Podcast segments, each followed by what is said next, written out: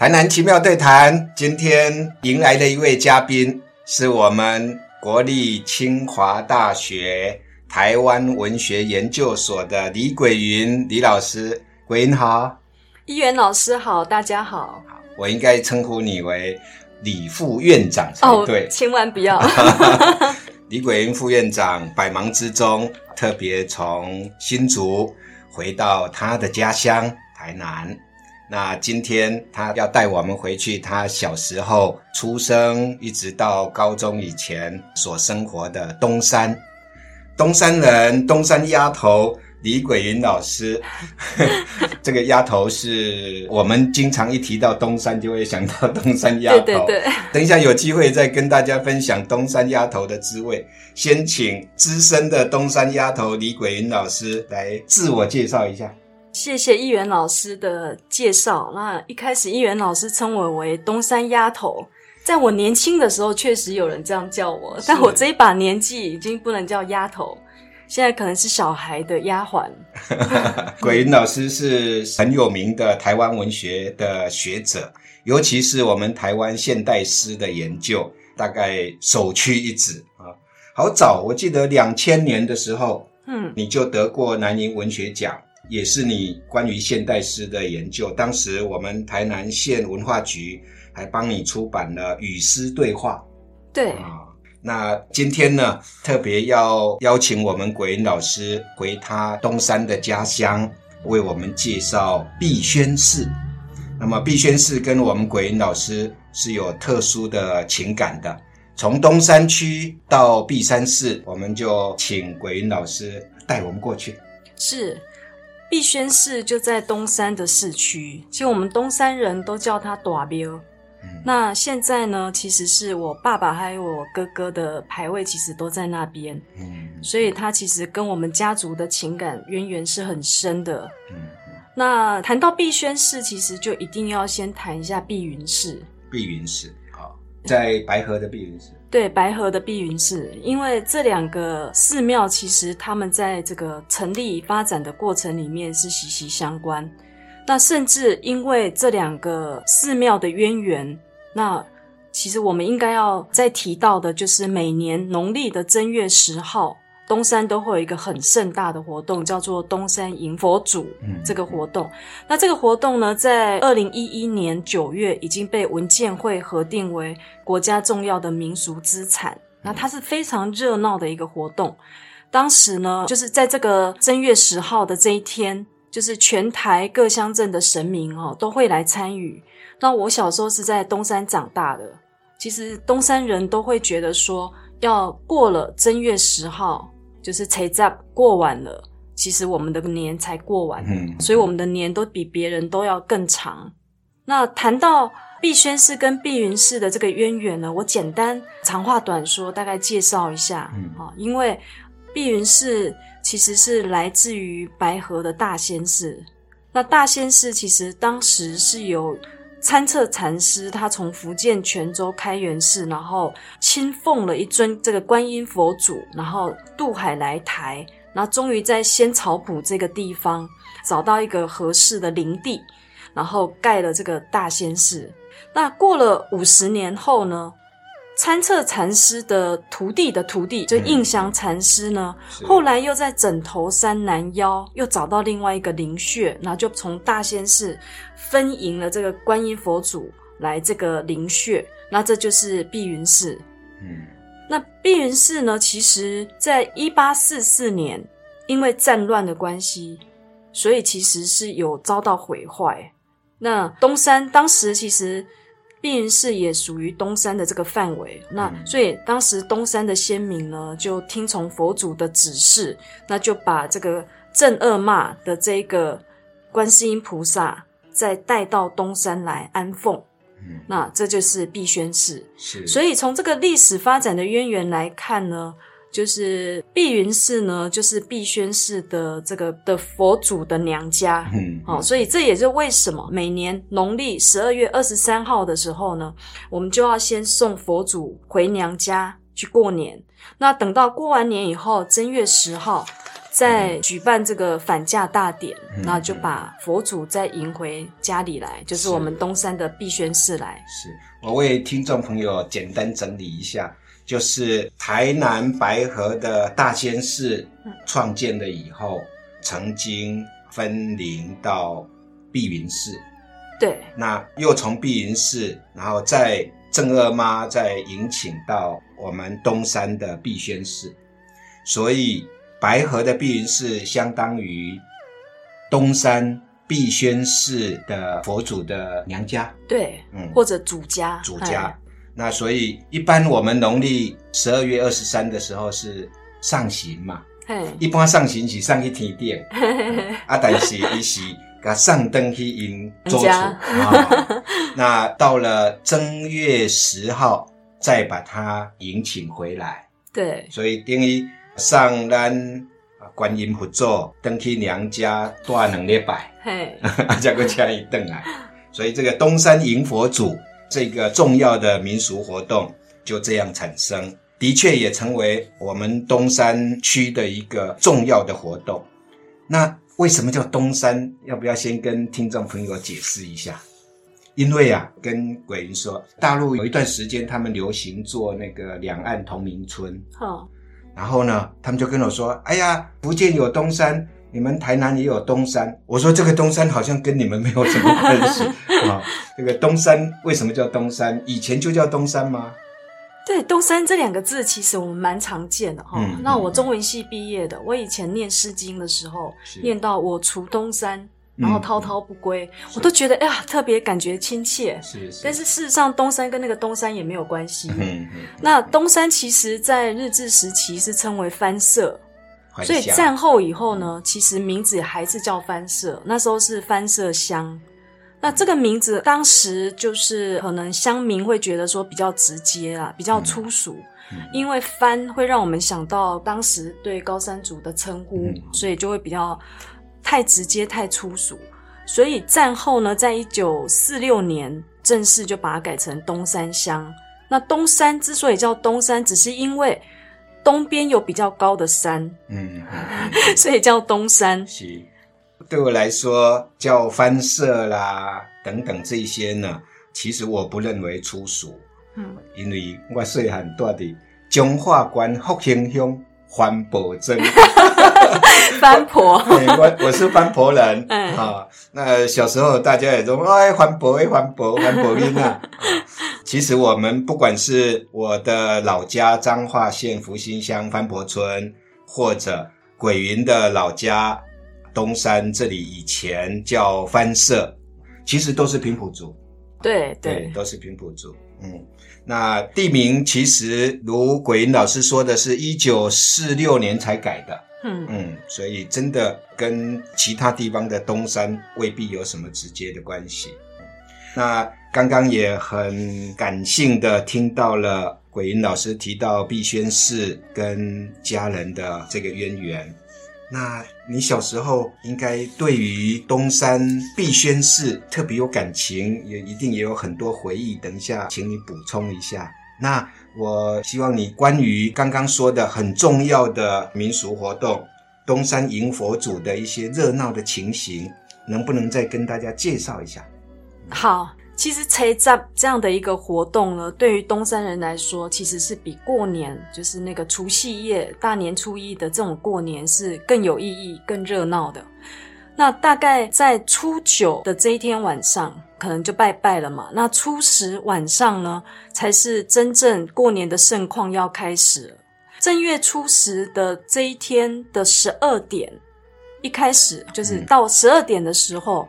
其实碧云寺呢就非常非常的热闹，就开始诵经，然后出家人还有俗家的这个姓氏呢，大家就忙起来了。因为从各地来的这些角头啊、神明啊、神教，大家都集聚在那边，然后开始披挂上火山碧云寺，然后佛光普照的这样的一个肩带，准备要出发了。然后锣鼓啊。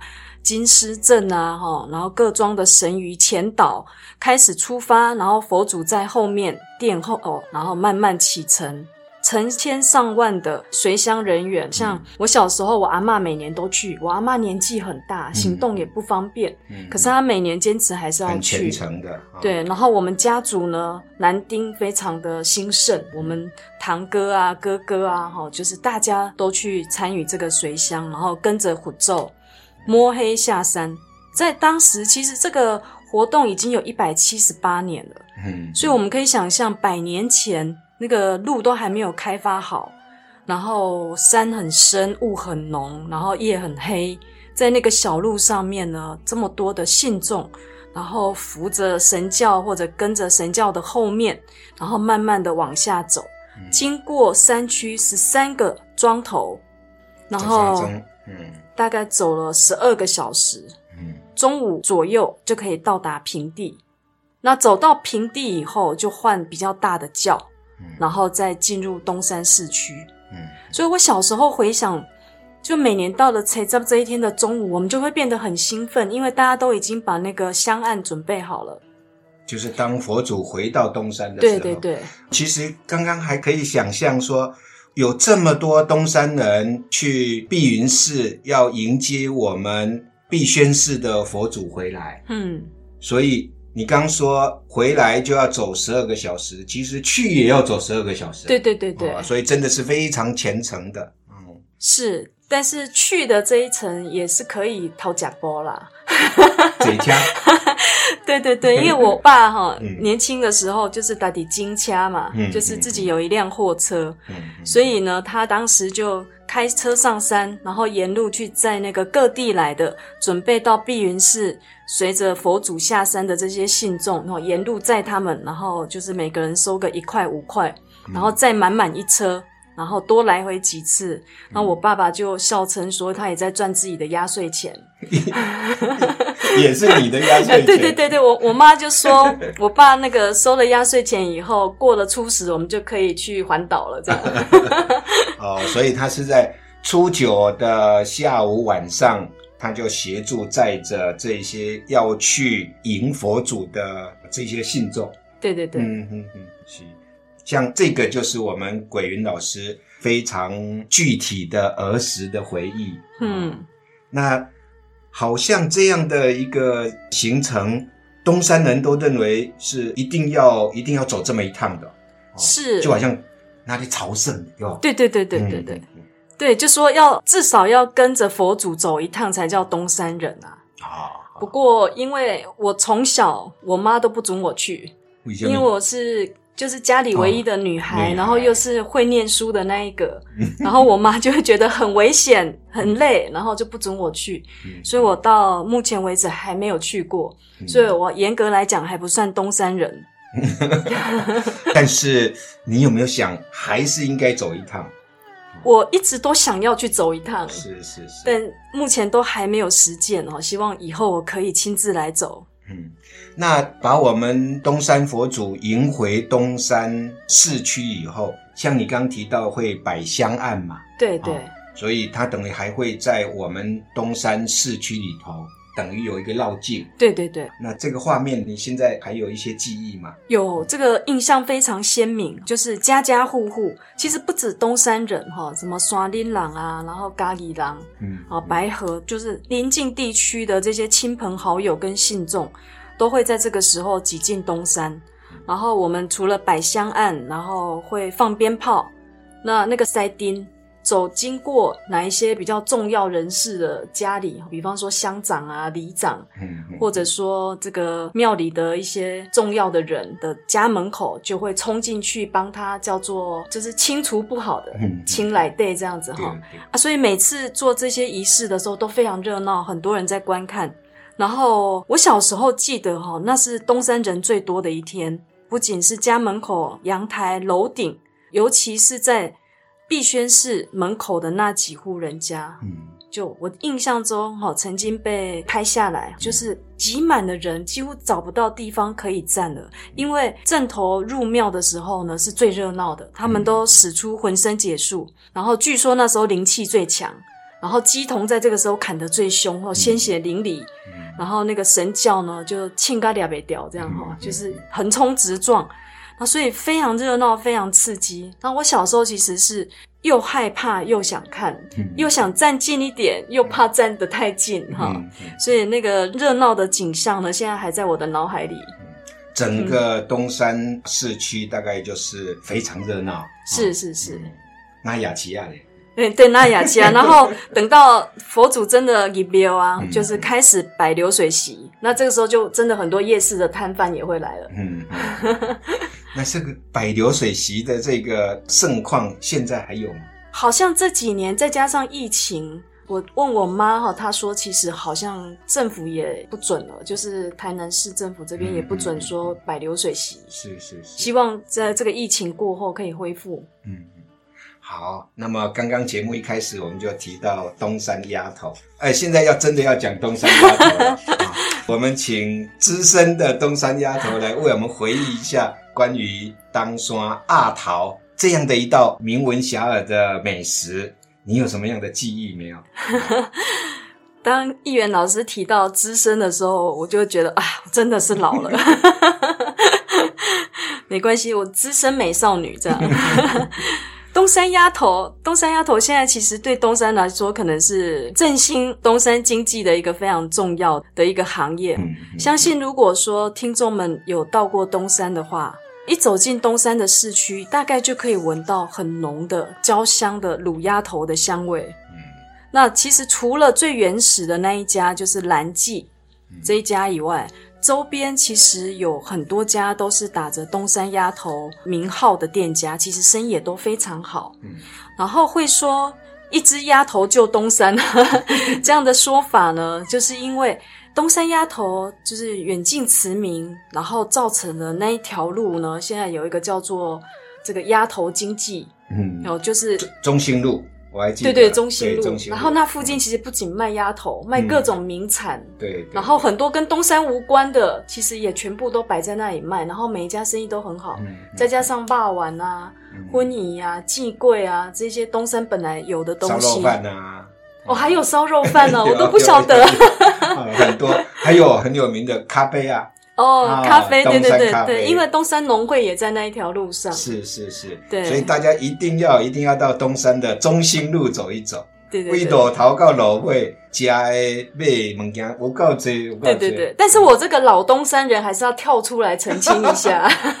虽然一只鸭头振兴了东山的经济哈，可是其实在我很小的时候，那时候东山鸭头其实没有什么人要吃的。嗯嗯，那那时候就是店家，然后去收购鸭肉生意里面人家剔除的不要的鸭子的部分，好像鸭头、鸭脖子、鸭翅跟鸭脚，嗯当时就只有卖这四样，是，然后就是把它炸了，然后卤了。嗯然后卖的非常便宜。